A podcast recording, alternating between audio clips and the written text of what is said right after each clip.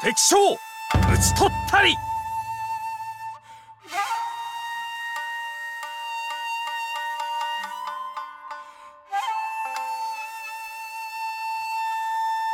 举杯笑谈今古事，日本战国无双志。大家好，欢迎光临冲浪商店，我是诺亚。阿水，老吴、那爷，啊，上期我们讲到最强兵团要 VS 我们的战国军神了，第四次川东岛合战八幡原之战开打。书接上文，第三次川中岛合战呢，又是以平局告终，对吧？嗯，川中岛合战结束之后啊，长尾景虎正式就任了关东管领，承袭了山内上山家的苗字啊，改姓了上山，又接受了上山县政的这个政字啊，改名叫上山政虎。啊，之后呢，他又接受了这个将军足利义辉的赐字啊，又改名叫足利啊，不是，又改名叫上山辉虎。改名足利有点太嚣张了，有点太嚣张了。 啊上山挥虎啊，上山挥虎。 反正从这一期开始的话，我们就正式称他为上山千信了啊，就不再叫他长尾景虎了啊。呃上一集说到将军足利义辉啊出来调停之后，双方是达成了这个停战的协定嘛对，啊，但是呢，这个协定没有维持多久，武田信玄再次主动挑衅，哇，这暗搓搓的又在搞事了。哎，这个老阴逼又按耐不住心中的，这次又策反了哪一位呢？哎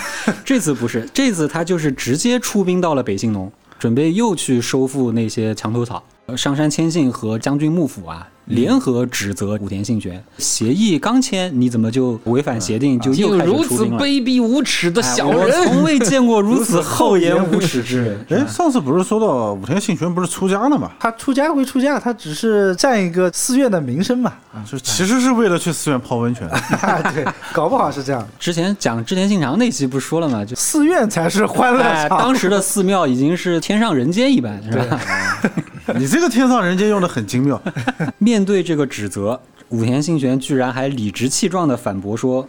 本人作为官方认证的这个信浓国守护，嗯理应驱逐领地内的入侵者。嗯，哦，讲的其实也没错啊。讲的其实也没错啊，之前不是要了那个信浓国的守护嘛？对，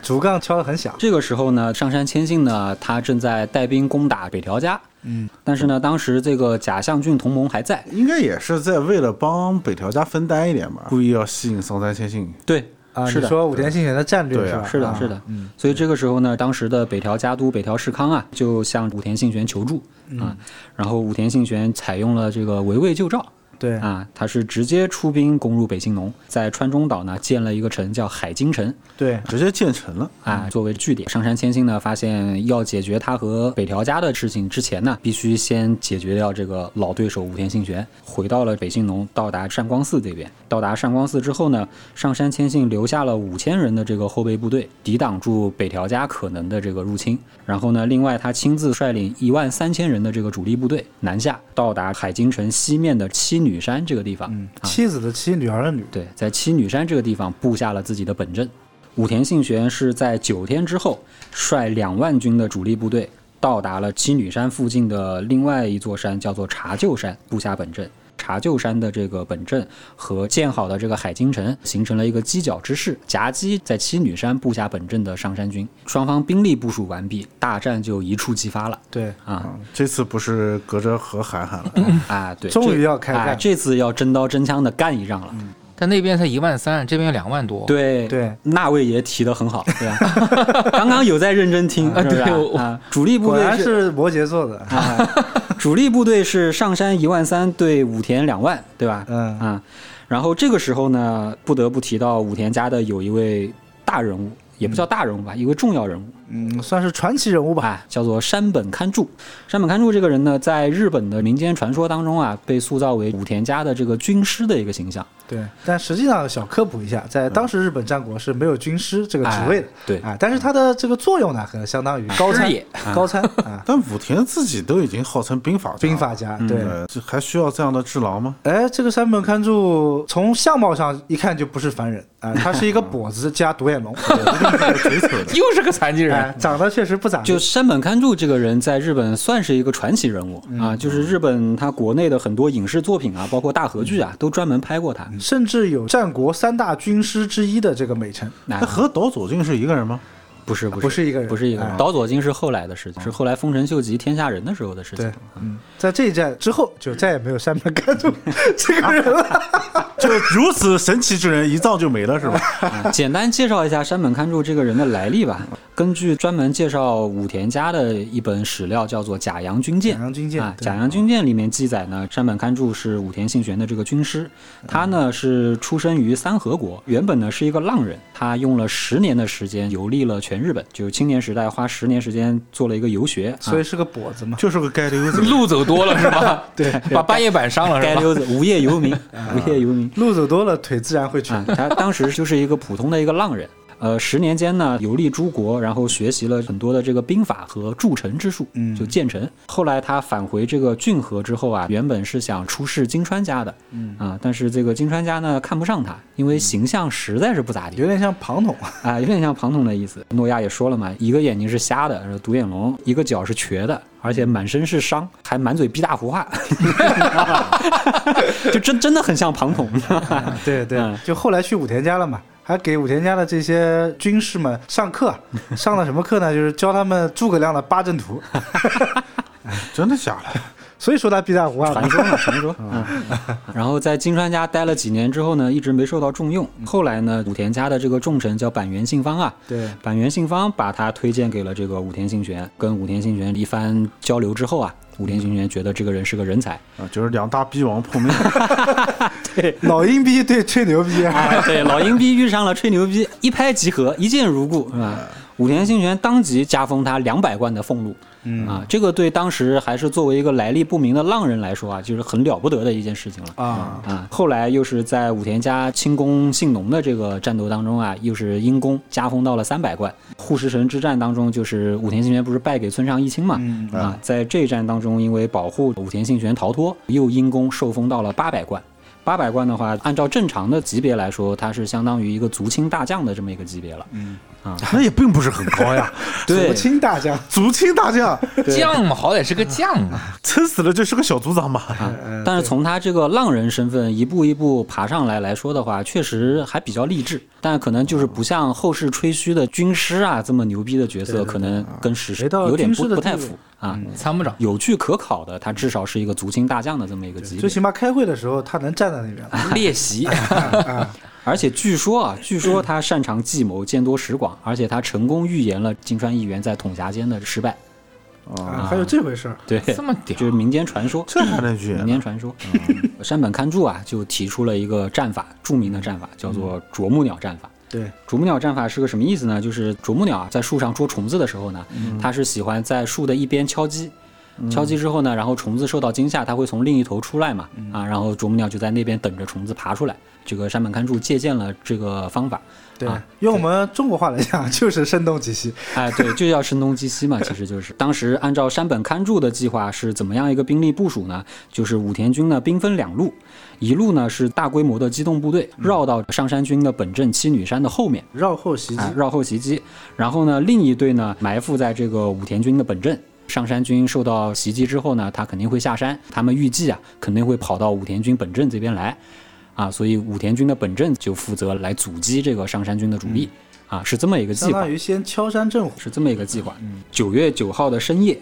武田军的大将高坂昌幸和马场幸春就率领一万两千人的这个主力部队啊，往西女山进发。然后武田信玄亲自在本阵摆出了鹤翼阵，鹤翼阵当时是摆在这个八幡原啊，所以这个第四次川中岛核战又称为叫八幡原之战鹤。翼阵大概什么情况呢？就是一个 V 字，啊对，这到一个两倒 V 字，它的这个本阵在这个 V 字的中间，嗯，就是肩头这个地方。然后两翼像鹤的翅膀一样展开啊，它其实是一个包围的一个阵法。对，啊，但是呢，这个军力部署呢，没有瞒过上山千信的眼睛啊。上山千信看到了武田军在做这个大规模的兵力调动嘛。当天晚上，上山千信也做出了军力的调动，他是命令全军啊偃旗息鼓，人衔枚，马裹足偷偷摸摸地溜下了七岭山，在夜色的掩护之下度走过。了，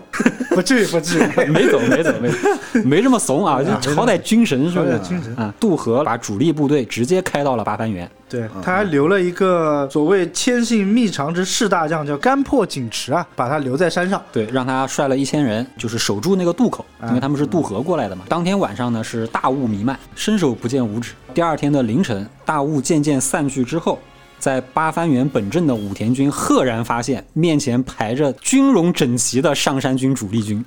吓一大跳。吓一大跳啊！就完全没有想到上山千信已经偷偷溜下山了。啄木鸟计划就是完全失败，这啄木鸟变成了被蛇咬，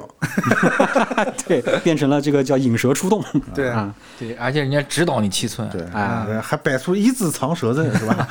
呃，当时他摆的就不是一字长蛇阵了，上杉谦信啊手下的一个猛将叫士崎景家，嗯以他作为先锋摆出了叫车旋之阵。 这个世袭景家呢，应该算是他的头马，嗯，号称是越后七郡无人能敌，双花红棍呢？哎、双花红棍。对，然后这个车旋阵大概是个什么意思呢？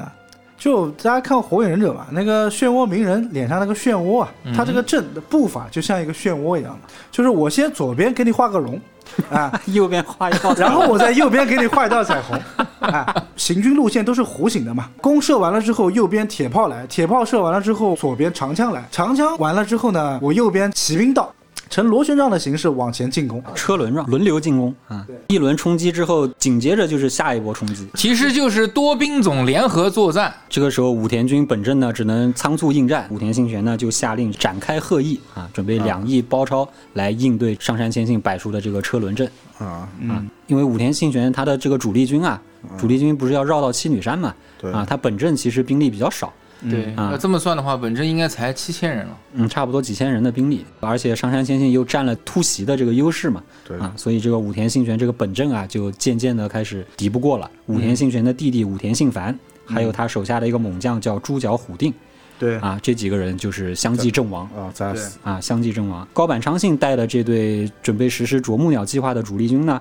到了七女山之后，发现扑了个空，大吃一惊。大家都意识到这个啄木鸟计划失败了，然后赶紧调转兵力，准备去救援本镇，强行突破了上山军把守渡口的一千人嘛。渡河之后，来到八幡原，在这波主力军到达战场之后啊，形势才发生了逆转。武田军才开始慢慢的挽回了劣势，烈士，嗯，根据江户时代留下的这个史料记载啊，就是在这一战当中啊，因为山本勘助他是觉得这个啄木鸟计划是他提出来的嘛，啊，他觉得这个计划失败了，很耻辱，切腹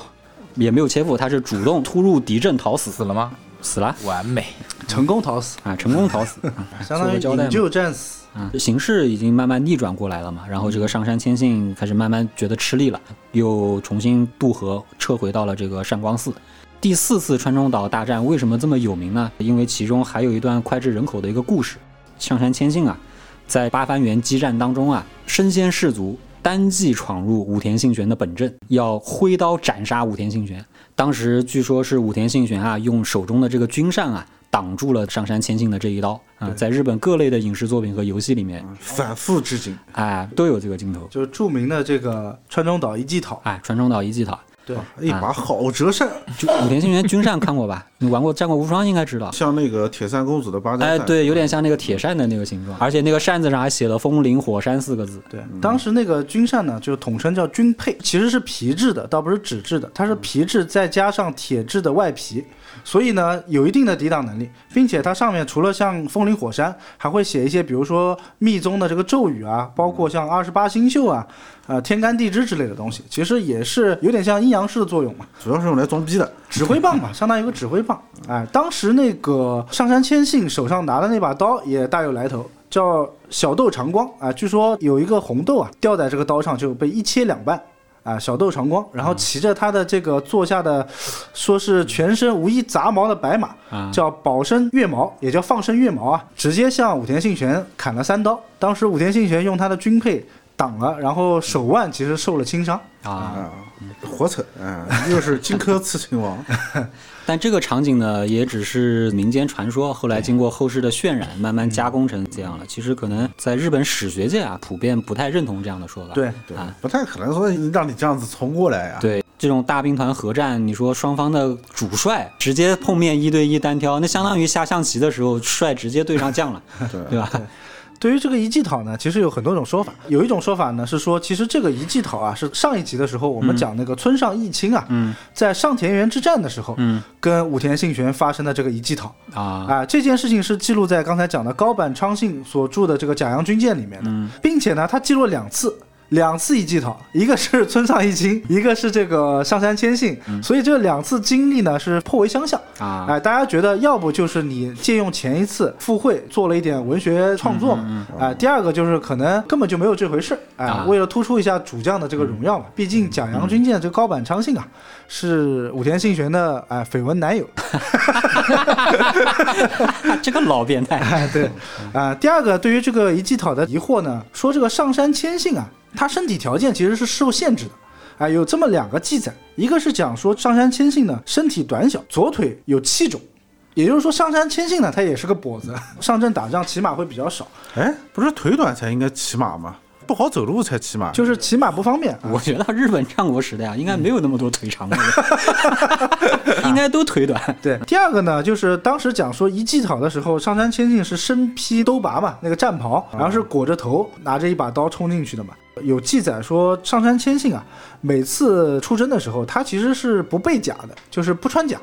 然后他一般是穿一个黑棉布的洞服，然后头戴一个小弯笠，那上山千信是不是没有那个当时剧组啊？呃，其实是没有的，因为武田信玄的当时剧组还蛮有名的就是盾无铠嘛，啊，对啊，啊，就是盾无铠嘛。当时剧组就是后来留下来做成那种小工艺品的那种啊，不是，当时剧组就是当时大明和武士作战的时候身披的铠甲和兜鍪，对对啊那一套叫比较当时有剧组代表意义的这个剧组，所以你看上杉谦信的形象一般都是头上披一个白布嘛，啊，对，那就披那个兜我拔觉得嘛，那个就只是为了想附会他这个佛教形象。佛教形象，哪有说在日本那个时候打仗的时候，后来冲出来个阿拉伯人？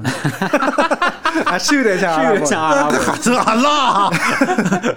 而且说这个上杉谦信啊，一身是从来不用这个军配的，他不用扇子的，啊他是用一个三尺长的这个青竹来指挥啊啊的啊。所以其实大将啊，通常情况下是不会说骑马上阵直接去砍的，他都是在后面作战指挥的。所以这也是一季讨有可能存疑的一个问题。就文学创作了。，对对，然后第三个呢，就是对这个一季讨事件呢，就有一个加工，承认是有一季讨，但是呢，代表上杉谦信去砍这个武田信玄的，并不是上杉谦信本人，嗯而是上杉谦信的引武者，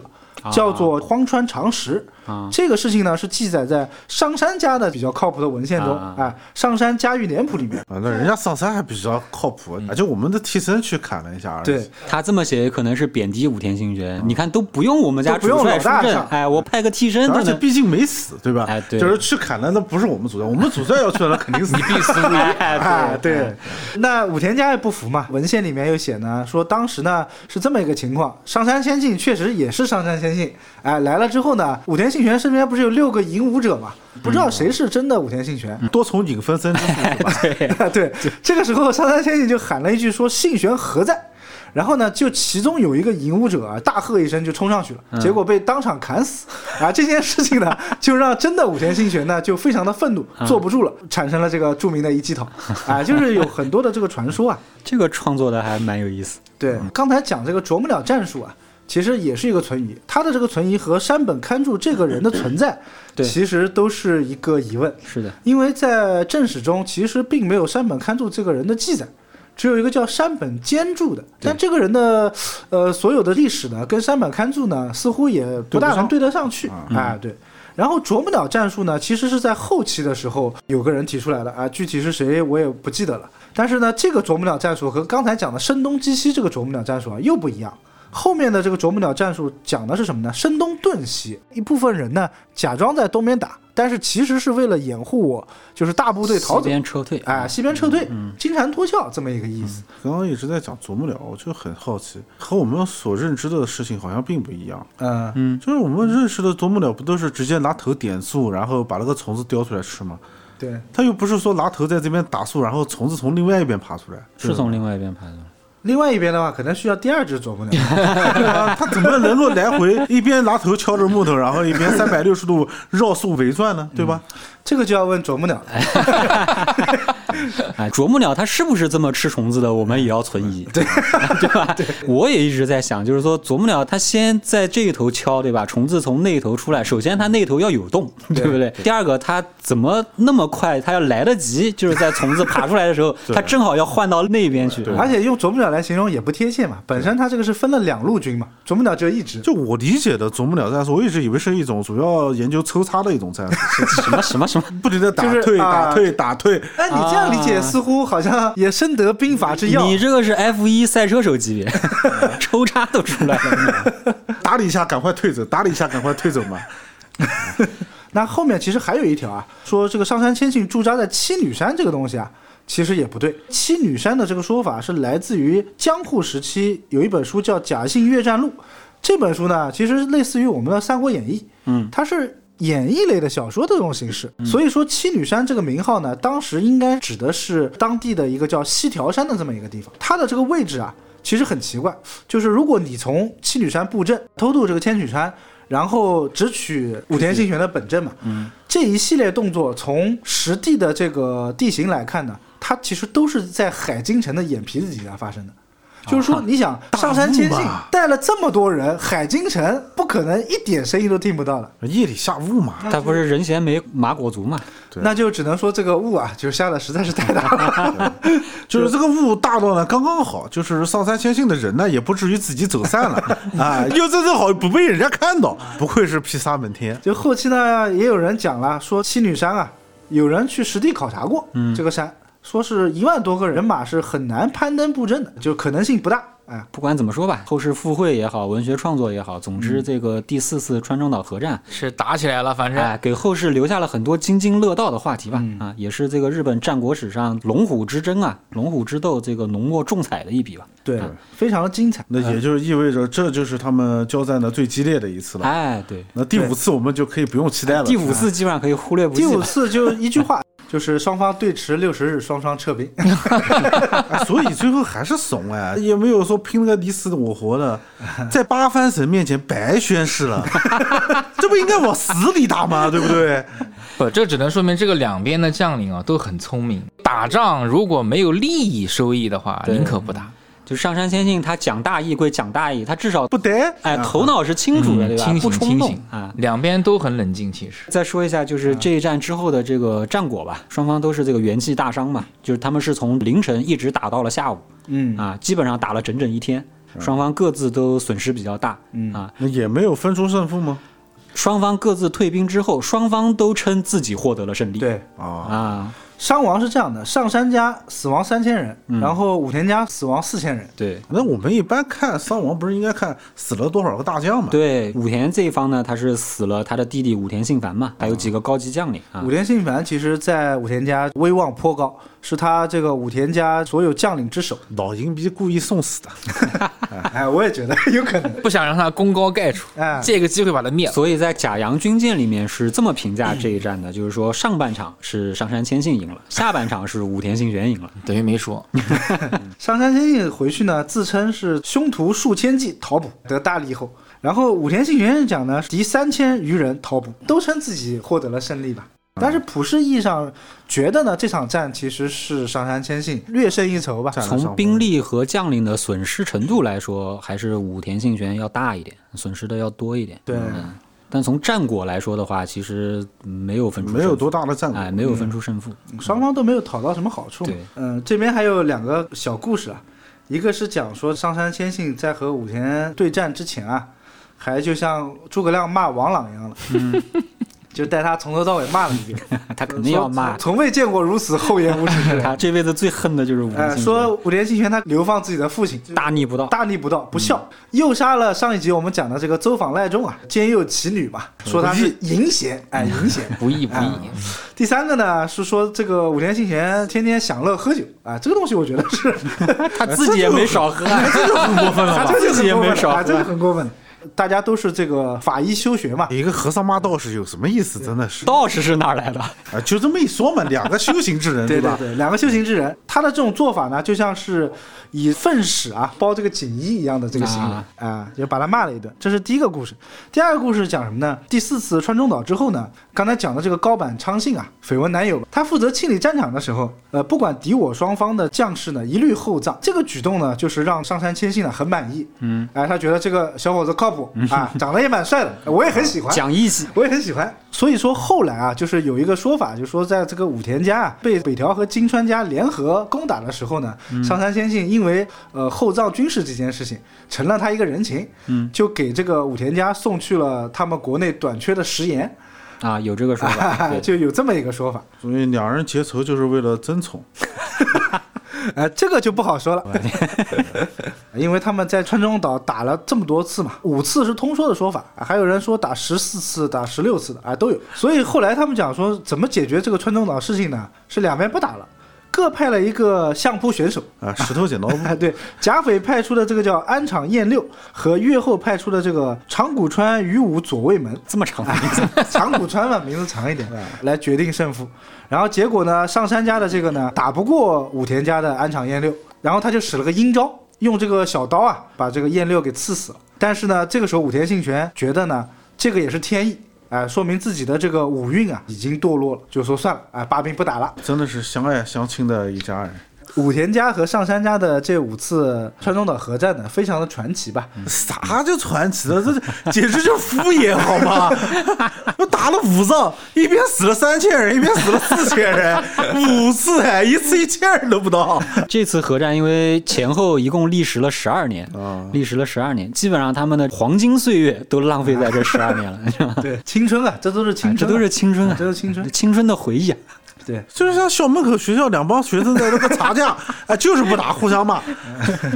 那川中岛核战基本上就告一段落。嗯，川中岛之后呢，我们也是划分两头啊，先讲讲这个武田家吧。先讲讲武田家，啊，这个时候呢，发生了一件事情，金川议员啊，我们都知道的统辖间事件，啊董家间送了命，嗯，对，一下子改变了整个战国的格局了。改变了主要是关东和东海道地区的格局。对，那这个时候你想，武田信玄对吧，老阴逼著称的，他怎么能放过金川议员留下的这坨肥肉呢？嗯武田信玄他一生信奉的这个原则就是没有永远的朋友，只有永远的利益对，啊。所以金川议员一死，原本还在假象郡同盟的武田家立马开始觊觎金川家的地盘。因为之前这个武田北条和金川家不是互相之间联姻嘛？对啊，这个武田信玄他儿子啊，武田义信啊，他长子啊，当时是娶了金川家的这个女儿的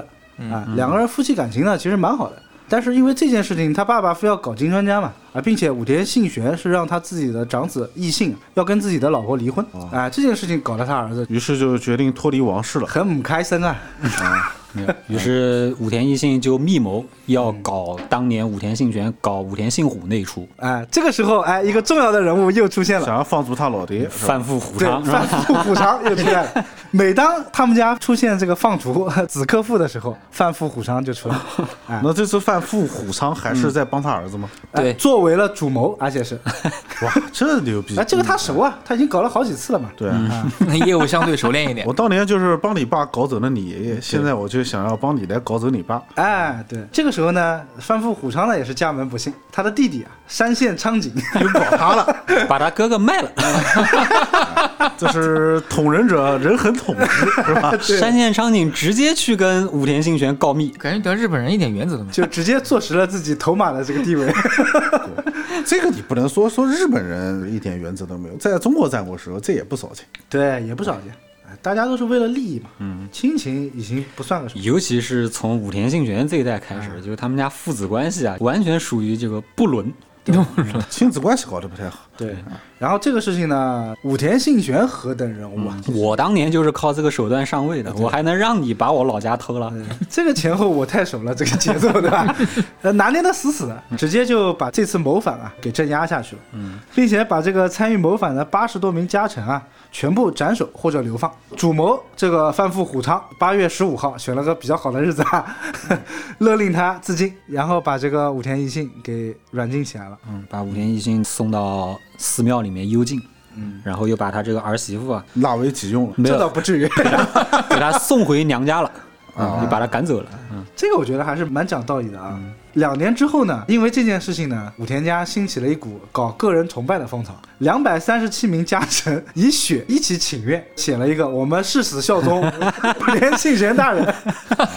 写血书效忠是吧？然后再提一句，那个范嗯富虎昌不是被处决了吗？处决之后，就是他留下来的这个赤备军啊，啊啊，前面提到这个赤备军就交给他弟弟山县昌景”，。就是有点个人崇拜了。这件事发生之后，在武田家内部啊，大肆清洗清金川家对的对势对对力，嗯对对啊，大清洗。啊、这个东西就有点专政了。家里人呢，就是也一起效忠宣誓嘛，啊、就是说我们反正就跟着你武田信玄大佬混了。啊，这个时候其实就出现了很尴尬的情况。后来呢，这个武田家的长男啊，武田义信也因为这件事情切腹了。问题是武田家的这个次男啊，老二，嗯，海野信清天生是个盲人，拿不起家督这张牌，你知道吧？啊然后老三西保信之早夭，怎么这儿子都不信武天了？啊对呀、啊刚前面说了嘛，假象郡同盟他们就是互为姻亲关嗯系，然后他包括拉拢其他势力的大名啊，就是把自己的很多儿子送出去做养子了。嗯嗯嗯啊，啊，姓的是养父的名号，对啊，其实也是，万一哪一天养父挂了，继承他能一个家接得族，住对对对啊。然后老三呢又死的比较早，这个老四呢就是这个武田胜赖了，嗯啊，那就剩独苗了呀，也没得挑了呀。其实还有老五老六， 因为武田信玄有大概是五六个老婆嘛，嗯子女大概就十几个。可以先讲一下武田胜赖后面的几个就是男孩吧，也都在战乱中就生死了，呃，下场也是比较惨。啊，就这个武田胜赖苟住 了。呃武田胜赖他其实也是那个前面提到的，他妈是走访预料人嘛，嗯古一基嘛，古一基是一个侧室嘛，侧室生的是没有资格有这个继承权的，所以武田胜赖他的这个名字里面，他压根就没有继承武田家的姓这个字叫邹访四郎胜赖啊。啊，其实同意把武田胜赖这个人生下来呢，也是为了谋取邹访家的利益，要不然他可能出生都是个问题。所以当时那个武田信玄他逼死武田义信之后，嗯立的下一代家督是武田胜赖的儿子，也就是他对嗯立的是他孙子，叫武田信胜。但是呢，因为武田信胜年纪太小了，还做不了家督这个事嗯儿，所以就是让武田胜赖像代理人代一样管代管哎 代管。武田胜赖我们待会儿再讲，因为这个时候武田信玄呢，人家好歹还哎活在这 先边，说一说武田信玄的结局吧。人家刚刚才搞个人崇拜啊，因为金川的这件事情呢，改变了整个东海道，甚至是整个日本战国的格局，导致这个武田信玄他在战略上面呢，就做出了一个重大的调整。北条和金川家其实同盟更铁一点，嗯，那北条家打着为金川议员收复失地的这个名号，跟这个武田家啊兵戎相见了。武田信玄这个时候呢，其实是一心想拿金川留下来的骏河这块地方。然后这次呢，由北条牵头啊，就是联合了金川世真，也就是金川议员的儿子嘛，联合了三河的德川家康，甚至联合了北条的老对手上杉谦信啊，组成了一个类似于信玄包围网的这么一个包围网 啊。北条家也破弃了这个假象郡同盟，改对为跟他的老对手上杉谦信结盟，对结成了叫月相同盟。对，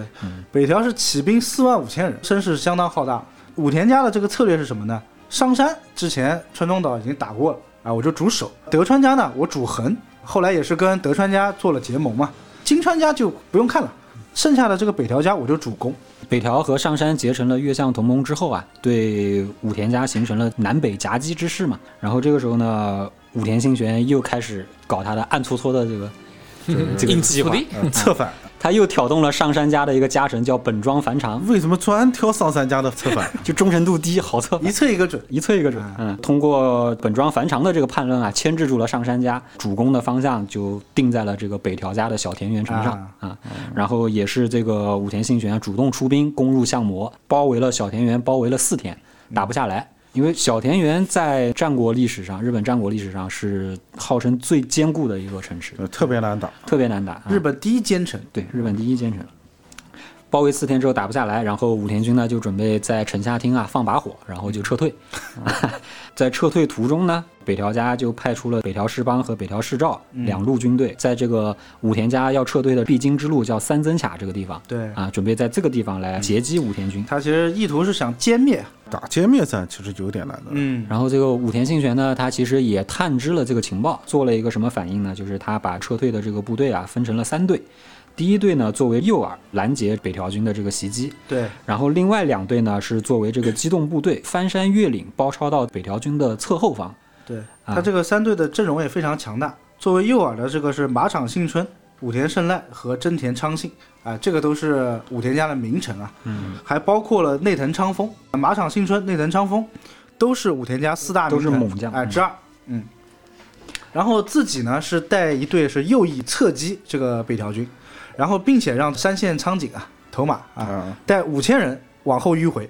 这个三线苍井就带着他的赤备队了。哎、赤备队了，嗯对。这一仗呢，也是山县昌景啊立了大功。第一队作为右耳的本队啊，包括那个左翼军，在北条军的这个夹击下都是损失惨重，嗯眼看就要抵挡不住了。然后山县昌景的这个部队呢，居高临下，然后冲击北条军的这个侧后方，使岌岌可危的战场形势形成了逆转。北条家的这个截击部队呢，也是损失惨重，放弃了追击。嗯，偷鸡不成蚀把米，这次战役也能算是以少胜多了，但是实际上双方的兵力也差也不了扫不到也哪里去，差不了太多，哎，也差扫不了太不多到。哪里去。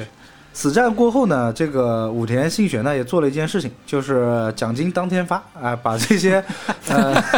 作战有功的人啊，全都犒赏了一下。三增卡这一战之后呢，北条氏康号称相魔之师的这个北条第三代家主啊，嗯不久之后就病逝了。对，病逝之前呢，北条时康还留下了一条遗命啊，让他继任者北条时政破弃跟上杉谦信的联盟，重新跟这个甲斐武田结盟。重修旧好哎，知道儿子不行嘛，打也打不 过。嗯啊啊！既然跟北条家修好了，那武田家的这个战略啊要做调整了。嗯，转回上三家，川中岛之后呢，就是跟上杉家就不打了。对，他跟上杉家的恩怨做了一个了断了，算是。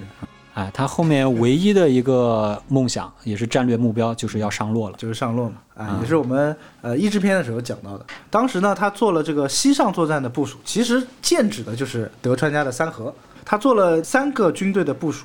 一个呢是让武田家蒙牛之称的这个秋山信友啊，率领了五千人去攻打美浓，很明显是冲着织田信长去的嘛。嗯，，啊，后来织田信长呢是给了这个秋山信友一个美女，哎，就算了，因为五千人啊哇，要求这么低 吗？得有多美啊！掩人耳目的这么一支军队吧。你想五千人占领美容也不是一件容易的事情，嗯对啊吧？第二阵呢，就是让这个山县昌景啊去打这个三河。山县昌景一路打山河呢，其实打的是相当是顺利，而且三河的那些土豪们啊，就是听到山县昌景来了之后呢，也纷纷的迎接。啊，纷纷迎接。对，三河呢，德川家兵力啊也是损失惨重，当时也是死了两千多人。武田信玄自己呢开始攻略这个远江国，正好跟三河是靠着的嘛。武田信玄一天之内是夺取了这个德川当时的五座城池，但这个时候呢，出现了一个大问题。武田信玄这个时候呢，开始出现咳血的症状，身体有身体点扛不住顶不住了。身体抱恙，对是吧？澡洗多了，嗯，温泉泡多了 啊，是出家出的是吧？ 出家出太 多了，啊当时已经不是足利义辉了，当时是足利义昭将军啊，这个崔魂呐，就是 当当时被织田信长挟持，足利一招上一期说了，也是个天蝎座是吧？ 也是个天蝎座，对，嗯自带诅咒 buff， 自带诅咒 buff 的，就一个劲的想让武田大佬呢上洛嘛，帮自己解信长之围嘛，啊，就不停的催魂，武田信玄起兵总兵力三万，加上北条军的援军，开始上洛之战。上洛之战的第一个目标就是三河国的德川家康。对，当时德川家康的总兵力加在一起啊，一万二。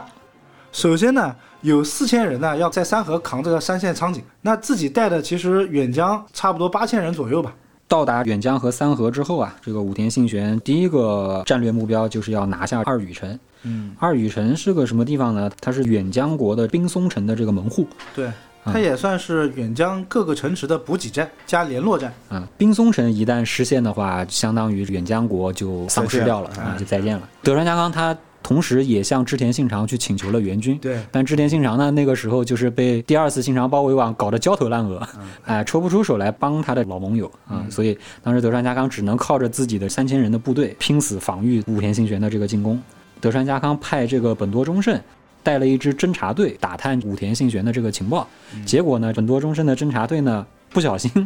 碰上了武田军的先锋部队，碰上了这个山县昌景和马场幸春。其实德川家康当时怎么想的呢？哎，我老大织田信长当时统辖间，哎来了一次，哎我也可以来哎一次。我也来一次，说不定我也哎来说摸不个鸡，定我也哎来个统辖间呢，对吧？哎，结果人家把大部队引过来了。然后本多忠胜发现情况不妙，掉头就跑。与哎这个第一猛将的形象有点不符啊。其实他当时还承载着保护德川家康的这个重任，你知道吧？他也不能恋战。然后这个武田军就在后面穷追不舍啊，一直追到一岩坂这个地方，嗯，追上了德川军的这个主力。德川家康一看这个对面兵力比我多啊，我打不过啊，不想跟武田信玄打。然后呢，他就让这个本多忠胜和大久保中佐殿后，然后掩护这个主力撤退。本多忠胜呢，在一岩坂这一战上打得很漂亮，以攻代守，全军突击吧，用自己部队的伤亡作为代价，成功保护了德川家康主力部队的撤退。当时还要感谢一个人，是在这个武田信玄家里面有一个本多忠胜的小迷弟，叫小山左近。这个人是本多忠胜的狂热粉 丝，然后就是因为他来阻击这个本多忠胜的，所以后来把本多忠胜给放走了。 相当于二爷当年放了曹操是吧？对，有点这种感觉。德川家康啊就逃回了冰松城、嗯啊，然后就躲在冰松城里面就不出来了。然后前面说到这个二羽城是冰松城的这个门户啊，啊，德川家康躲进冰松城之后，这个二羽城变成一座孤城了。武田信玄就开始围攻二羽城，但是呢，这个确实是不擅长打攻城战，又打了一个 月，没有任何的结果。哎，围了二羽城，围了一个月，攻不下来。武田信玄后来经过侦查啊，发现二羽城的所有的水源啊，都依赖于它旁边的这条叫天龙川。啊然后为了从天龙川取水呢，这个二羽城的这个守军啊，都是在沿岸的悬崖上面修建井楼，把这个桶啊从井楼上掉下去取水。所以呢，这个武田信玄啊就下令从这个天龙川的上游啊扎了很多的竹筏，然后顺流而下去冲击取水的那个取水井楼，井楼把这个井楼全部破坏掉了，断水了。那就不攻自破了，要么断水，要么断粮哎嘛。嗯啊，断水之后攻城就被迫之嗯投降啊。武田信玄攻下这个二羽城之后呢，织田信长的这个援军啊也赶到了，和德川家康主力军合兵一处，差不多是一万两千人的兵力，但还是没有这个武田信玄多啊，还是只有武田信玄的一半。德川家康呢归在冰松城里面不龟出缩来，龟对缩对龟缩对这个老对嗯乌龟啊。然后呢，因为武田信玄之前在二羽城消耗太多时间了，本来是想速战速决的这个仗，没想到被二羽城拖了一个多月。德川家康他归在冰松城不出来嘛，嗯这个武田军就决定不打冰松城，我直接绕过冰松城，然后直接去三河倒德川家康的老家。所以说，当时还有一个说法是，呃，武田信玄亦不在德川家康，嗯而是在织田信长的三千援军。本身他这个三千援军其实阵容也蛮强大的，这个左久间信胜、陇川一、林秀珍啊，水哥最喜欢的 秀珍啊，秀珍又来来了，秀珍，还有和秀珍同为老师的这个平手正秀他儿子叫平手秀繁，嗯，算是织田信长的这个亲信部队了。这个武田信玄决定绕过冰松城，直捣对嗯德川家康的老巢。对，而且全军出击，哎，直捣三河，德川家康坐不住了，呃他老巢被端了，这个变成丧家之犬了，嗯心态崩了，啊心态直崩接了心态崩了。赶紧带兵出城，然后去追这个武田信玄。嗯，兄弟回来我们好好谈。对哎啊，不行真的打一次 呗。嗯再来玩会儿呗。 但是呢，结果追到三方原这个地方啊，嗯追上武田信玄了，但是发现情况不对，对，本来是想捅人家屁股，哎没想到到了面前人家挣过来了。，对，看的是脸还看的是脸，不是屁股。这个武田信玄早就在三方原给德川家康选好地方了，啊哎 直接就是排除了这个叫鱼鳞阵。对对得起自己这个兵法家的称啊号。对，它反正都要有个噱头嘛。鱼鳞阵大概就是大的一个三角嗯形，但它这个三角形里面呢，又会分成好多个小三角，嗯，就是层层叠叠。对，鱼鳞阵这个阵型啊，它是纵深比较大，阵型很密集，在兵力不足的时候，嗯一般会采用这个鱼鳞阵。他兵力是人家两倍多呀。对，但现在他兵力是人家两倍多，还摆出这个鱼鳞阵，其实就是想速战速决。啊侮辱他们，啊，对，确实也很侮辱啊所以当时德川家康吓得就是摆了一个阵，哎，他也不是吓的。德川家康当时是想呢，鱼鳞阵有一个弱点，正面的部队纵深很深，但是侧面防御不足，所以德川家康当时做出了一个错误的决定，他摆出了一个鹤翼阵。特意他把自己当白起了，你知道吗？ 就自己兵不如人家，还搞个小包围。这也创造一个历史的传奇，嗯对吧？用低于对方一倍多的兵力啊，企图包围围歼对方。对，但只是企图而已。他想什么呢？他明摆着打不着啊。 他是想攻打弱侧，对自己太有信心了，嗯结果呢，这个饺子皮太薄，然后呢，就是德川家的本阵直接被武田信玄给打穿掉了。刚才讲了，鹤翼阵它是个 V 字形嘛，对它的本阵就在 V 的这个尖这个地方，而鱼鳞阵它正好是个三角嘛，正好戳的就是戳你嘛这个尖嘛， 你这个讲的好 A 呀、 自己脑补一下就好了。就山县昌景啊，率领这个赤备军啊，直接对德川家康的这个旗本队展开猛攻就，分开双腿等你进入了。制导黄龙，旗本队直接就被打崩溃了。武田信玄呢，还同时派出这个雪山美雪和内藤昌丰，分两路包抄这个德川家康的后路。不准备让他跑了。哎，准备三方原这一战就要了你德川家康的狗命就包饺子了，怎嗯么？啊！德川家康当时 当时是披马逃走，这然后下面的人都不要了，什么本多忠嗯还胜了，管什么老川下面一人？了我靠！我不要了，先把自己小命保住啊！ 对，据说是起码颠出了味增酱，就据说是在马上逃跑的过程中，直接就大小便失禁了。这种人生污点怎么没有在当时被抹掉？对吧？又衍生这个据说啊，是德川家康他还叫人画了一幅他当时惨状的画像，一直流传至 今啊，相当具有自嘲嗯自精我神激励是吧是啊，？吧鞭策一下自己。然后这一战，德川军一共阵亡了这个两千多人，包括手下好几个大将全部战他嗯死。妈总共就三千多人，对啊 干死两千多人，对啊，包括织田军的这个援军，就平手正秀的儿子平手繁秀，对对对也是在这一战当中阵亡。还好也没伤筋动骨，本多忠胜啊这些大将也没死啊。全德川家也就只有一个本多忠胜，嗯，三方原这一战失败之后啊，还有一个日本版的《空城计》的故事。对对对对，啊、三方原失败之后，这个冰松城已经没有防守的这个意义了，成为一座空城了。嗯关键时候呢，德川家康手下一个家臣叫酒井忠次啊，嗯啊，给德川家康支了一招，就模仿这个空城计。武田军的这个追兵到达这个冰松城的时候啊，山县昌景，哎，整个冰松城城门大开，城内响起这个太鼓声，哎欢迎光临。请君入瓮。啊武田军也是迟疑了好长一段时间，哎，最后决定不冒这个险，引兵退去了。对，其实这边可以补充一个这个小知识啊，就是说，呃，很多人讲说这个德川家康和武田信玄这一战啊，主要输在他的这个布阵错误嘛。啊，但是其实你要知道，在当时那种情况下，临危布阵其实也是相当不容易的一件事情。在日本打仗的时候，他整个军队会分为叫前辈、二支辈、三支辈、侧辈、旗本辈和后辈。如果说突然间遇到敌军，这个时候呢，前辈就是用来抵挡住敌军的。那这个时候，二支辈和三支辈就开始布阵。旗本辈呢，指的就是他这个大将所在的部队了。他们这个每一个辈呢，都会有这个运粮草的嘛，叫贺驼众，就会脱离本辈，然后单独成编，布置在这个大将的旗本辈之后。那后辈的作用是什么呢？就是防止这个贺驼众在背后被打。所以说你要调度一个阵型，其实没有说呃分分钟一个阵就不好的，在当下做出一个错误的决策，我觉得可能也是个非常正常的事情。嗯啊，只有人家一半的人，你就是对怎么打，其实都是输，就是无非是正着躺还是横着躺。三河猛士嘛，肯定不会横着躺。嗯，对。然后这一战呢，其实也是武田信玄的谢幕之战了，对，这个算是武田信玄最高光的一场战役嘛？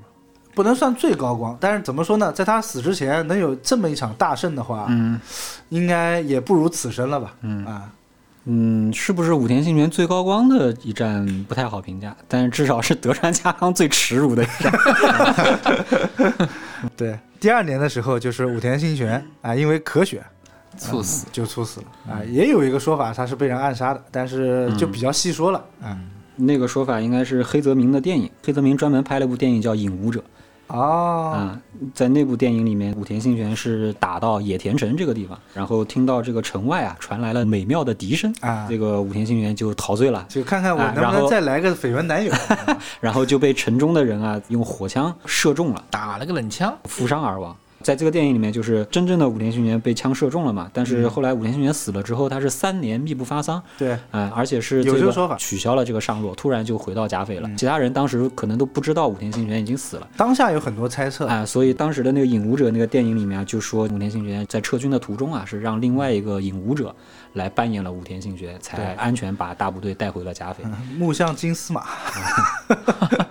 然后关于武田信玄怎么死的话，这个嗯确实说法也比较多啊、大家普遍认知是咳血咳死，应该是病死。肺病。啊，咳血的话，有可能是肺结核，肺结核哦哎、肺痨啊，也有可能是癌症。对嗯，享年五十一岁，嗯死在上洛途中。对，天天泡温泉，啊温泉里面含 有那么多硫啊， 化学物质，对吧？对吸进肺里面吸的过多了。哎哎，真的五十一岁在当时的日本战国算高手，不算不算高手不算不算不高手算你想他爸是八十一岁死的对，还被他流放了那么不，多他年。爸那个属于特殊情 况，特例特例八十一岁特你例啊，你现在八十一岁也是高寿了。你想到身边都是御医，用的都是最好的，怎么说死？哪来哪那来个的时候寓意哪来 寓意？啊 御医啊是给天皇用的， 对，天皇也没 钱用，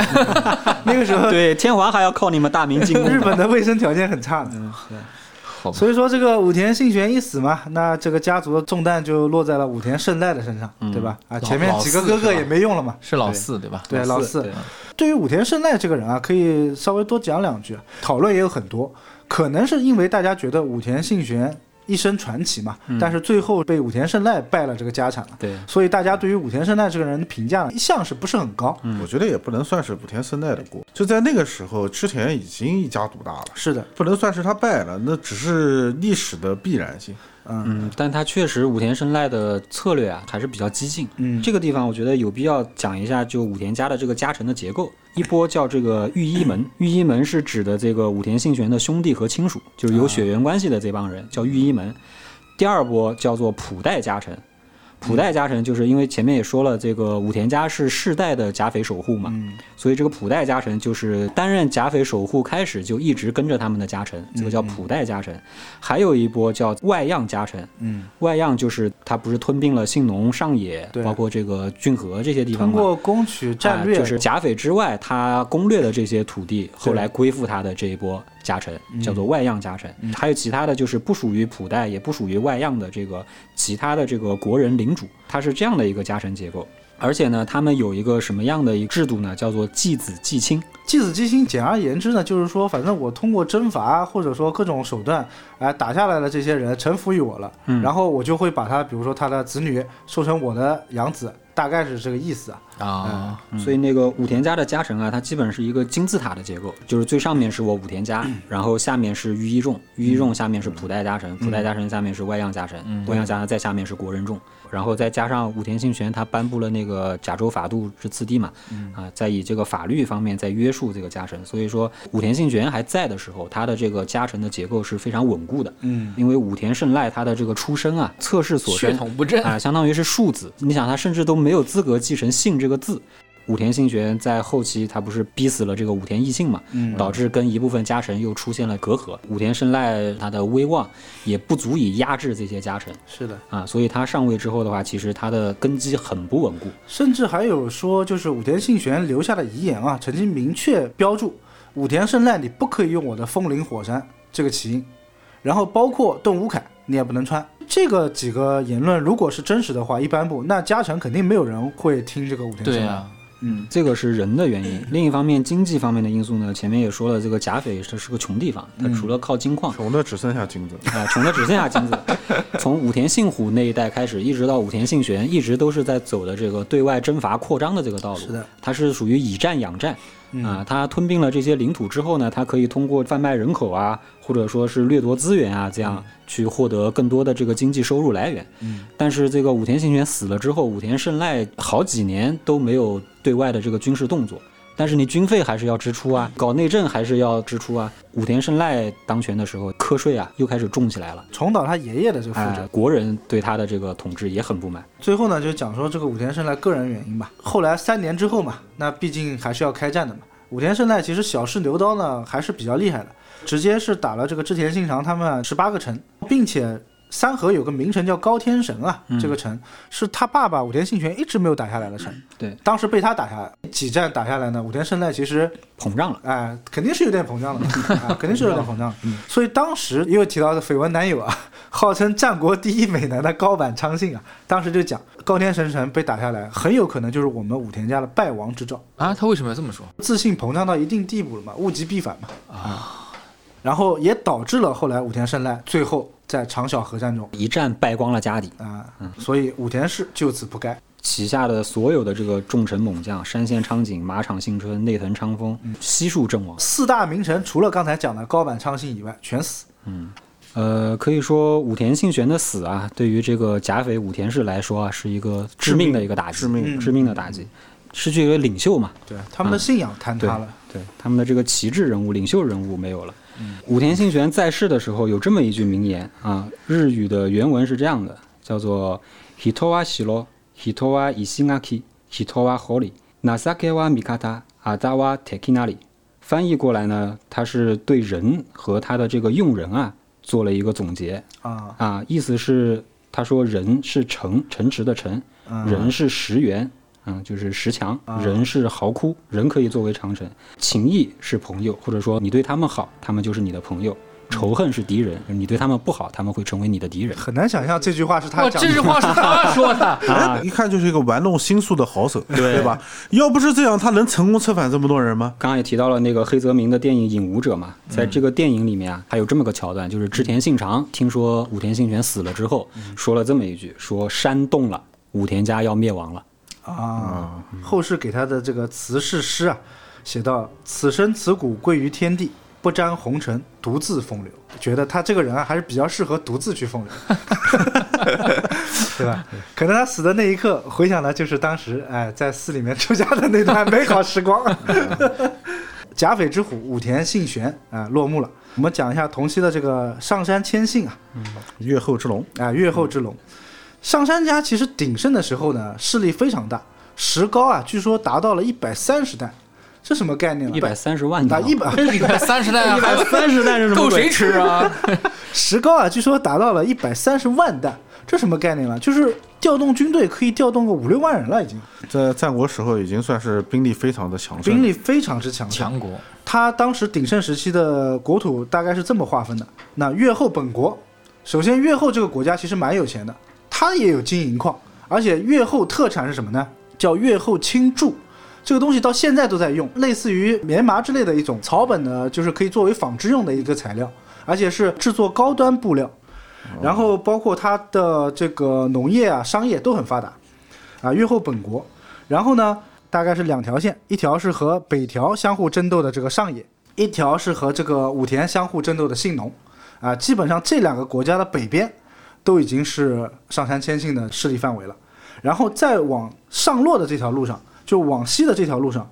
越中、能登这两个国家几乎全境都已经是上杉家的地盘了。领土已经相当的壮大了。对，大有权倾天下之势了。地盘大，但是还是很不稳定。对，每个地盘都有它的隐患。对藏山家的光荣传统哎啊，就是上后半山部 上山家的叛乱家臣团， 对他这个越后呢，刚才讲了叛乱了，对吧？这个不讲了。上野和信浓又有北条家和武田家在这边跟他抗衡，嗯啊，一时半会儿呢也难打下来。那向西上洛的这条路地理位置啊是非常的不好，它这个越中地区啊就相当于一条狭窄的走廊一样，你每次运兵什么的都得经过这个国家。这个国家跟上杉家啊，就是上杉谦信他们家，原则上来讲应该是长尾家有夙愿。越中地区盛行的是什么呢？哎，本愿寺，一向宗一向宗，上杉谦信他爷爷呢，曾经被这个一向宗的人给卖过。就越中地区当时有个非常厉害的大名叫神保庆宗，邀请上杉谦信的爷爷一起去评判越中的一向一揆。半路的时候出卖了上杉谦信的爷爷，自己跑掉了，结果把上杉谦信的爷爷给害死了。所以当时上杉谦信的老爸长尾维景呢，就跑到越中去把神保庆宗一家给灭掉了。长尾维景还做了一件非常屌的事情，直接是绞杀了本院寺，本愿寺不是被信长灭的吗？后来就是因为 本院寺在越中吃了大亏，所以跑到了京都那边去了，然后去霍霍信 长哎，获获信长了。对啊，他颁布了一条政令，叫做《无碍光众禁止令》，也就是说禁止越中整个国家人去信仰本院寺，只要被发现，就直接是把这些人群给绞杀。所以就是越中地区啊，其实一直都有这个所谓一向一揆的这个反叛嘛。人走了，信仰还在。上杉谦信他所有的盘口他都不稳，这个时候他就要做出一个选择：如果我要征讨天下，我要先从哪条路线开始打起？他是遵从这个第一义的嘛，道义为先嘛，所以他优先选择了出兵关东去打这个北条家，因为北条家是这个上杉宪政嘛，一直交给他的这个政治任务对啊，所以他一生十四次出兵关东。我一直去打那个北条家，对是吧？关键是北条家的战线呢，它往北边越拉越长，也就导致这个上杉谦信的战线越拉越长。加之这个越后国，上一期我们讲了，冬天大雪封山啊、出不来，出不来；夏天呢，水位高涨，他也打不了仗，所以他打仗只能春秋两季。但春天和秋天不要收粮食吗？ 讲实话，春天、秋天又要播种播和收获种，收获对，啊，基本上就是春困秋乏，冬软夏无力。一个战线拉得很长呢，就导致他这个整个行军部署啊，就会遇到很多的问 就题。基本上每次南下打北条，每次都是无功而返。这么一说来的话，感觉好像北条也挺厉害的。北条是很厉害，下一期我们会讲北条吧？所以说刚才讲了嘛，上杉谦信他的一生是在野战中未尝败绩，嗯，但是问题就是攻城战中未尝胜 绩，是吧？你要去打北条，就很多都是攻城战。呃，他在这个出兵关东的时候，就遭遇过两次非常大的惨败，都是在同一个地方。这个地方叫旧景城，旧址的这个旧啊，旧景城。啊，第一次打的时候是什么情况呢？就上山千进大军压境，但是旧景城里面呢是上下一心。旧景城的这个守护叫袁应真啊，这个人和他的老大千叶氏家族共同抵抗这个上山千信，并且呢，他这个城里面还有一文一武两位猛将，武将是被称为北条之赤鬼的，叫松田孙太郎康香。松田康香这个人，他的外号叫赤鬼啊，因为他打仗的时候头戴金鹿角，身披朱巨足，就是朱就是红色的一种。赤发鬼流淌啊，哎，赤发鬼，赤鬼，怎么描写的很像真田幸村的感觉？哎，有点像织田信长。你看，其实戴这个鹿头兜的都不是凡人，本多忠胜他也戴的这个鹿枝头兜啊。然后还有一个就是非常聪明的这个智将啊，叫做白井四郎左卫门入道进山。这名字什么名字这是？啊，这个人相当于是一个啊、有点像这个超凡入圣的这么一个角色。确定不是个漫画人物？其实是三个人， 也有可能是五个人。 这个人呢，给这个旧景城做了很好的兵力部署。上山千信就是派兵攻打旧景城的时候，正好是天降大雨，导致整个旧景城就打的节奏非常的慢。打旧景城只有一条路可以打，很难打呀，那个很难打，非常难打，并且这个赤鬼又非常的厉害，啊在阻击敌军的时候，他先用刀砍，砍钝了之后直接用铁棒抡，也是一战成名。智将入道进山啊，就是白井进山这个人啊，看准了，就比如说我前面打的这波军队打疲惫了之后呢，我立马换上后面还未出阵的这个新兵，大家打的都很慷慨激昂，久攻不下。最后呢，还用了一个诱敌深入的方法，把上杉谦信诱到旧景城城下，大家合力是推倒了这个城墙，埋葬了上杉谦信的大部分部队。第一次这个旧景城之战呢，可以说是惨败。上杉谦信呢想缓和一下，说我打不过你北条，那我到旁边去打打武田吧。结果呢又被武田家的这个铁炮队啊给打败了啊。据说有一个说法，说这个上杉谦信一辈子啊就不迷信铁炮， 难怪他会输啊！对对是，就是不怎么喜欢用枪。对，典型的老炮。吃了两次败仗之后呢，他就是心里面还是不甘心，又二番战打这个旧景城，在这一战中又是惨败，直接是损失了大概五千多号人。呃，这几场败仗打下来之后，上杉谦信在整个关东地区基本上是人心尽丧，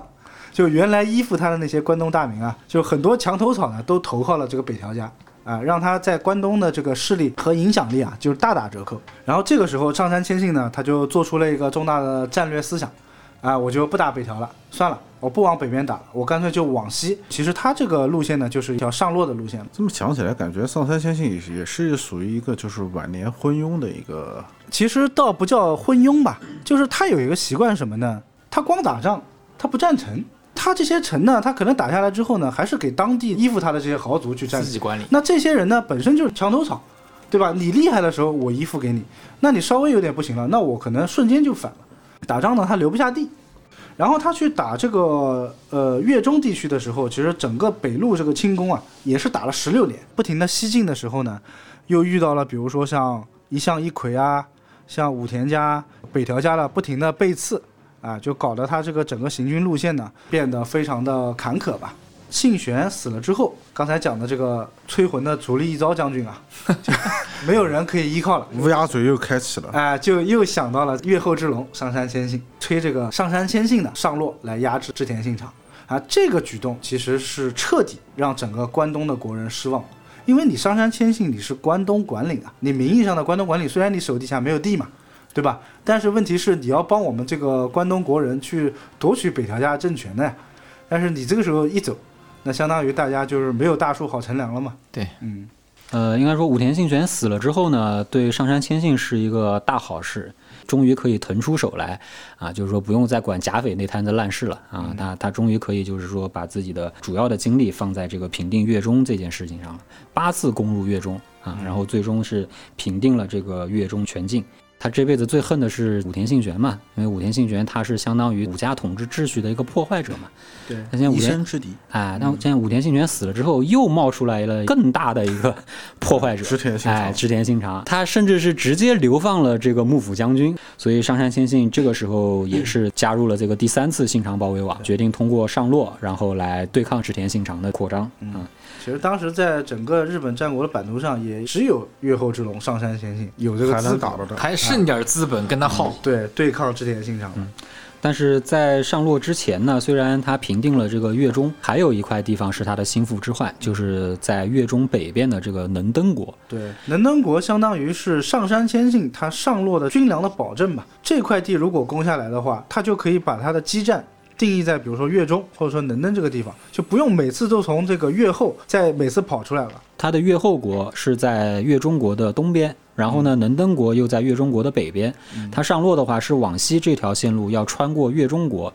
但是他穿过越中国之后呢，如果北边的能登国在背后捅他刀子的话，这个是对他很不利的。能登国当时的这个守护呢是田山家啊、局势也是比较乱啊。能登守护田山家的家督啊，还是个小孩子，对，嗯叫田山春完完，就还没有元服 还能叫完呢。哎，还没有元服。当时只有两岁。田山家的这个大权啊，是被他的一个家臣叫做长绪连嗯，啊，被长绪连这个人掌握的，就经常发动叛乱，在骚扰上山军的这个背后。所以上山军在侵入能登之后啊，围攻田山家的本城叫七尾城。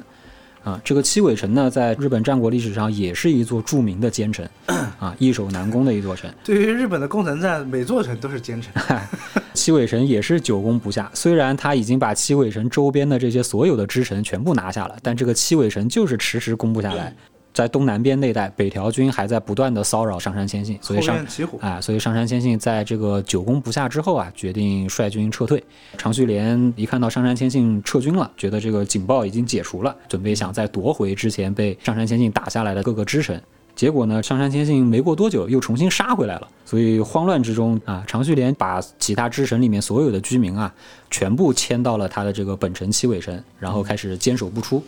但是呢，他把其他支城所有的居民全迁进来之后呢，这个七尾城的容纳的能力啊，已经超负荷了。城内发生了瘟疫，死伤大半，像人间炼狱一样。那个时候瘟疫可比断水还要惨啊。嗯，包括田山家的这个还没元服的家督，都是死在了这场瘟疫当中两岁嘛，小孩呢？啊。不战而胜了吧？对，对，而且就此，能登的田山家彻底灭亡。抵抗他的这个长须连这一家也是被满门抄斩。嗯，拿下能登之后嘛，其实就比较方便了。上杉谦信围攻七尾城的时候啊，长须连啊，他也是向这个织田信长去请求了援军的。当时织田信长是派出了他的北路军团嗯啊，让这个柴田胜家啊带领一万八千人的这个援军，准备去救援这个七尾城。援军还没到七尾城的时候，七尾城已经开城投降了。在这个行军的途中啊。我们上一期也提到，柴田胜家跟这个羽柴秀吉啊、发生了争执，啊闹羽嗯起来了哎，羽柴秀吉一怒之下脱离了北路军团，对，这个时候呢，柴田胜家听说了七尾神陷落的消息，然后立刻下达了个命令，让全军火速撤退。就不知道为什么撤退的很慌乱。当时在首取川这个地方，被上杉谦信追到了，打的柴田胜家溃不成军。他是既打败了柴田胜家，然后又利用这个首取川的水势优势啊，把柴田胜家的这个部队啊全部都淹死了。哎，等于是重创了这个织田信长的北路军团。然后这个首取川之战呢，就是越后之龙上山谦信的最后一战，谢幕之战。哎，谢幕一战。也打了一场漂亮仗。对对，但这个东西其实就众说纷纭了。嗯，哎、大家对于首取川之战呢有很多的疑惑。首啊取川之战这一仗是在九月份打的。对，打完之后差不多也冬天了，月后之龙该回去了， 大雪封山了嘛啊！回去之后，在第二年的开春突然暴毙而亡，在他暴毙而亡之前，他是想统领了六万军队啊，去打这个织田信长的呀。他这个暴毙呢，刚才讲武田信玄是咳血而亡嘛，啊、他是从另外一个通道喷血而亡。啊有两种说法，一种是说上杉谦信呢是脑溢血，还有一种是说他下体血崩而亡。下起雪对，下体血崩而亡，说他是呃害了一种病叫大虫病啊。就至于这个大虫病呢，笼统的讲就是下体出血。痔疮，因为这个大虫病导致了有一个说法说上杉谦信是女人，曾经一度这个盛嚣尘上，因为上杉谦信他一辈子不近女色，他没有娶过老婆，也没有生过一儿一女，给他的定义叫做生涯不犯。两个儿儿子都是养子，呃这也是个传奇人物啊。对是这样的，就是当时日本战国时代，大家巴不得多生几个儿子，对吧？或者我把我的儿子送出去给你当养子。而且上杉谦信这两个儿子呢，一个叫上杉景虎，这个上杉景虎是北条家的三子，嗯，也叫北条三郎，嗯，这是他一生的宿敌也能算是他一生宿敌了吧，对吧？北条家。然后第二个人叫上杉景胜，这个上杉景胜就是我们上一期讲的上田长尾氏的儿子，长尾正经啊，啊，长尾正经的这个儿子，嗯 所以说他收养的这个两个养子，啊，不能说仇人吧，反正都是他敌手的儿啊子，对头的儿子嗯对手的儿子。这么自信，啊，对于他不娶妻呢，有人说是因为他是僧侣，第二个呢，上杉谦信呢也有很多的绯闻男友啊，啊，而且是很多。所以说下体暴雪，关于上山千金的死因有这么几种说法，一种是因为他饮酒过多，嗯，长期高血压导致脑淤血，这能接受？而且他喝酒的时候有一个习惯，就是喜欢以那个梅干下酒嗯，啊，就话梅干。长期饮酒过量，长期吃这个高盐的东西，啊，导致他高血哎压。还脑说淤血他为了喝酒呢，甚至在骑马的时候啊，还制造了一个叫马上杯，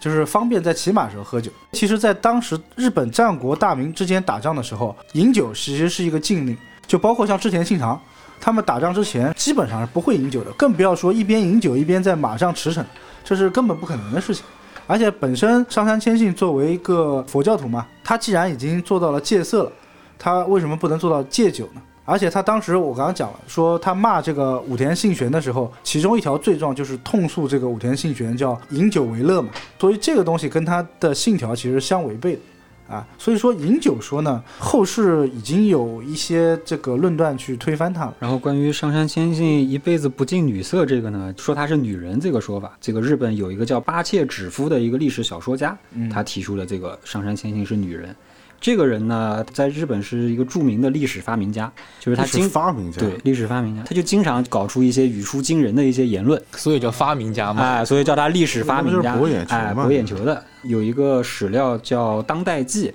当代记》上这部史料记载的这个上杉谦信的死因是因为大虫。嗯大虫在古代的日语里面是家里做饭的女性啊，呃，用来称呼味增的。为什么这么恶心呢？八切指夫啊，他就从这个味增又联想到了赤味增，啊赤色的味增在古代的日本是指是指女性的对，就啊每个月例那假几天，啊，他通过这一系列的联想，最后就说上杉谦信死于下体雪崩。然后并且还找出了很死拉着女多人资料呢，说这个上杉谦信好几场仗打仗的时候，就是中途啊都因腹痛的原因而离开了战场，也就是为什么他刚才讲说他能征善战嘛，但是他经常打仗打了一半就走了。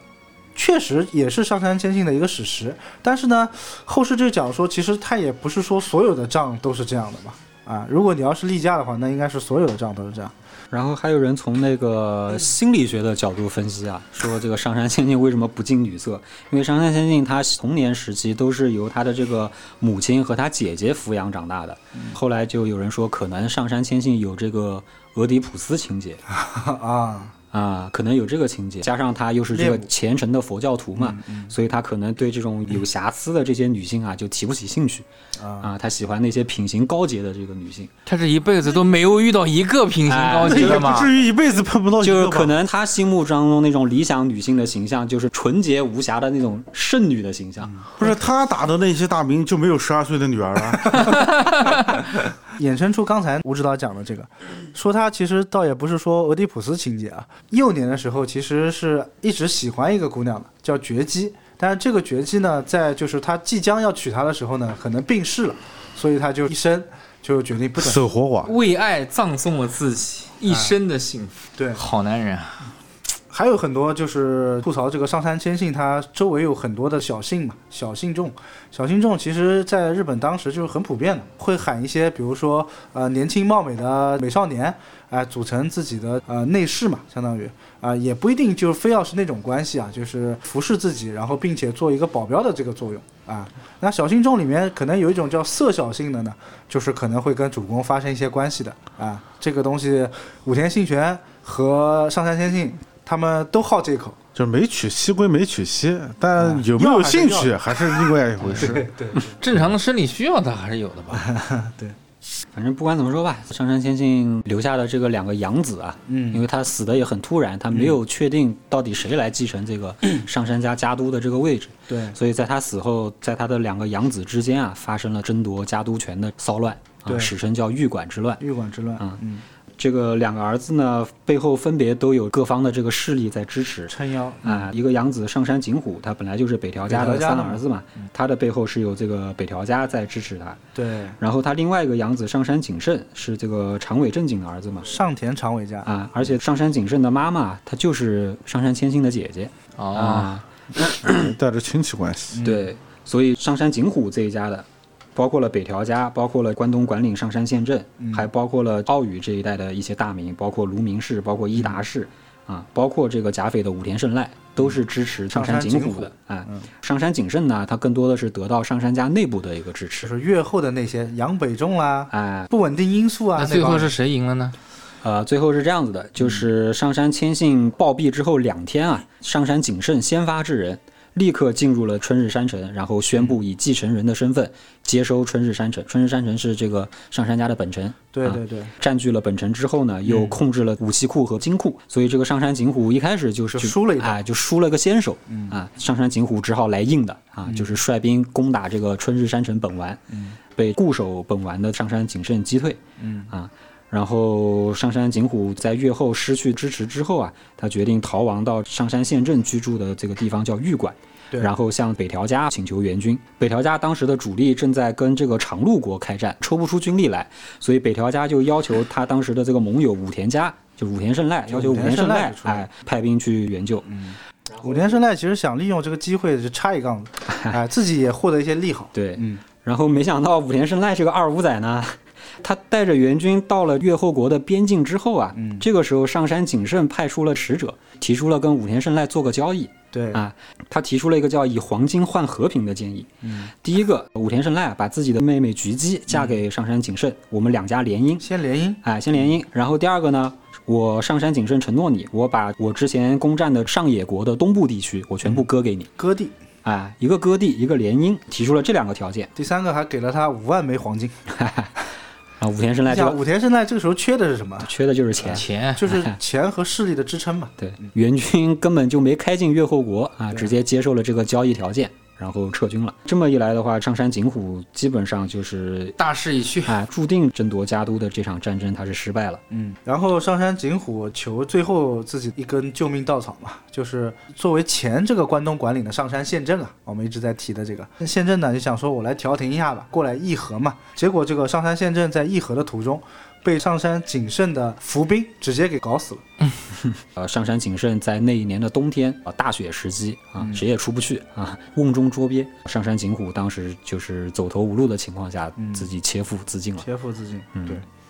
上山景胜这个人的最后结果呢，其实也还挺好。发现自己已经无力统一天下之后啊，他就直接是投靠了织田信长后面的这个丰臣秀吉，嗯啊，作为了丰臣的五大佬之一，并且呢，作为丰臣秀吉的桥头堡，是对抗东北地区的各方势力。丰臣秀吉做了天下人之后，他就紧紧抱住了丰臣秀吉的大腿，哎，抱了大腿吧，嗯包括丰臣秀吉跟柴田胜家的这个僭越之战当中啊，嗯就是帮丰臣秀吉狠狠修理了这个柴田胜嗯家。对，这是后话了。就是上山景胜后来作为一国之主的话，他肯定是比不上他父亲上山谦信的、嗯啊。但是作为这个政治地位来说，他毕竟后来是跻身了这个丰臣政权的五大佬之对我一觉嘛得。只是说，作为战国时期，就是曾经有这个能力可以去一争天下的这么一个人，嗯就是可惜了。所以这么比吧，就是如果跟武田家比的话，那上山家真的是赢家。啊是大赢家，大赢家啊嗯因为武田家最后毕竟是灭亡了嘛。嗯嗯，嗯上山家至少本家这一脉全部保留了下来，他还取得了